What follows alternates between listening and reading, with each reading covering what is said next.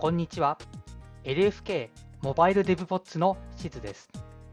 このポッドキャストでは、LINE 福岡、通称 LFK でのスマートフォン向けクライアント開発の現場で使われている技術の紹介から最新の iOS、Android の開発技術の解説、さらには福岡で働くさまざまなバックグラウンドを持ったエンジニアにフォーカスしていきます。なお、このポッドキャストは国内外のエンジニアに向けたものですので、日本語、英語のエピソードを用意しております。はい。では今回も始めていきたいと思います。皆様こんにちは。えー、こちらのシリーズでは、コミュニティで話されている SWIFT の最新情報や共有されている知見について話していきます。特に僕が日頃趣味でウォッチしている SWIFT フォーラムズという SWIFT について話すための公式サイトの内容を中心に見ていきたいと思います。また、話している内容はすべて GitHub に詳細を記載しておりますので、もしご興味があればそちらもご参照ください。今回は複数行クロージャーの引数と戻り値の型推論についての、ルールの変更について話したいと思います。で、これは何の話かと言いますと、えっ、ー、と、匿名引数、ドルマーク0とか使ったときに、複数行、あの、クロージャー内部に行があると、その推論が効かなくてエラーになってしまうっていうことが起きていたんですけれども、それはあの今回、そのコンパイラのなんだろチェックの仕方を変えたことで、それを推論できるようにしたというのが今回のプロポーザルの内容です。そもそも今の仕組みなんですけれども、あの単一行のクロージャーと複数行のクロージャーで、チェックの仕方、型のチェックの仕方が異なっていまして、まず単一行の場合ですと、そのクロージャーを囲んでいる周りのコンテキストと一緒に型チェックされるので、その匿名引数の型が何であるかっていうのが、えー、推論できるようになってるんですね。ただ、えーと、複数行クロージャーの場合は、あのー、中の式とその型チェックって別々にされていて、先に式の方をチェックしてから、その型のチェックをするっていうような流れになっているので、クロージャー内の情報っていうのが外に伝えることができないんですね。なので、その型が結局分かんなくなって、で、コンパイラが理解できずにエラーにしてしまうというようなものが今の問題点となっています。例えば、えーと、プロポーザルに上がっていた例で考えてみようと思ったんですけれども、この内容がちょっと、なんか、いまいちわからなくて、あのー、まあ、ちょっとあのそもそもコンパイルが通らないので、通るようにしたとしても、あのうまくいってしまうということで、ちょっと別の似たような例で考えてみたいと思います。えっと、まあ、マップっていう関数を作るとして、ジェネリックパラレータ t という型を取ります。で、引数にイントを受け取って、t の型を返す関数を受け取って、で、t の型を、えっと、戻り値として返すような関数です。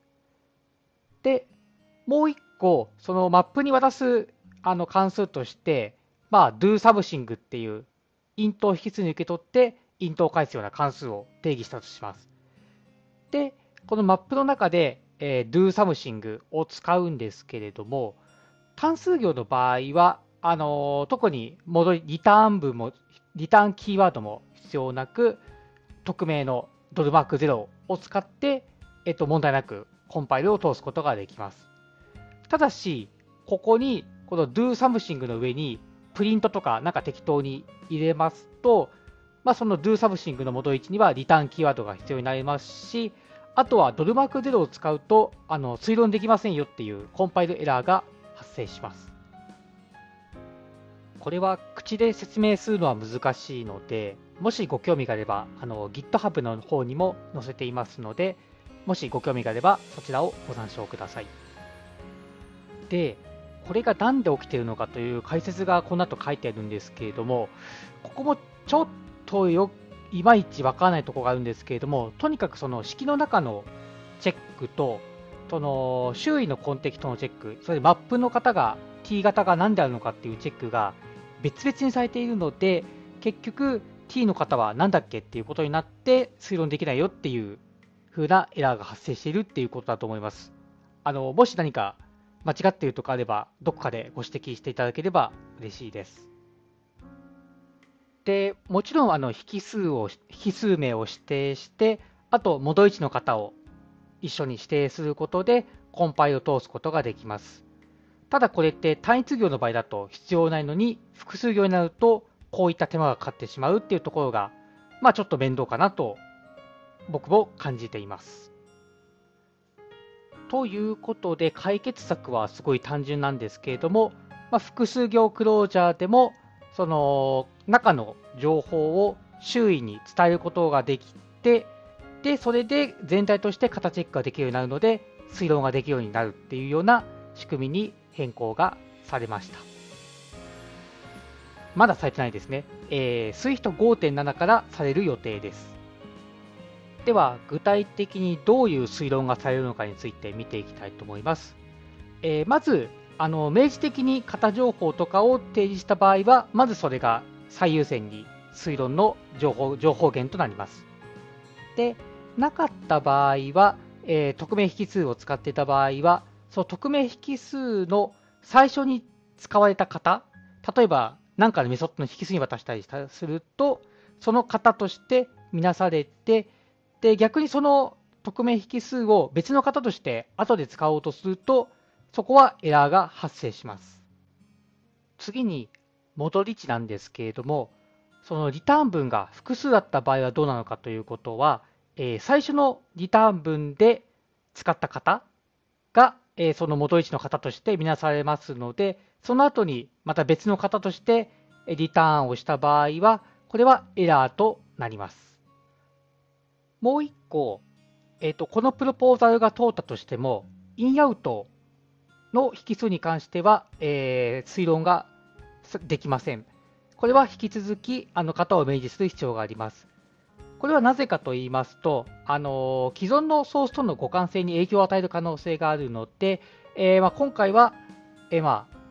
一旦サポート外としまして、あの将来の検討事項として、あのまあ、残っている風になります。でもしご興味がある方は GitHub の将来の検討事項という項目にえそちらについて記載していますので、もしよろしければご覧になってください。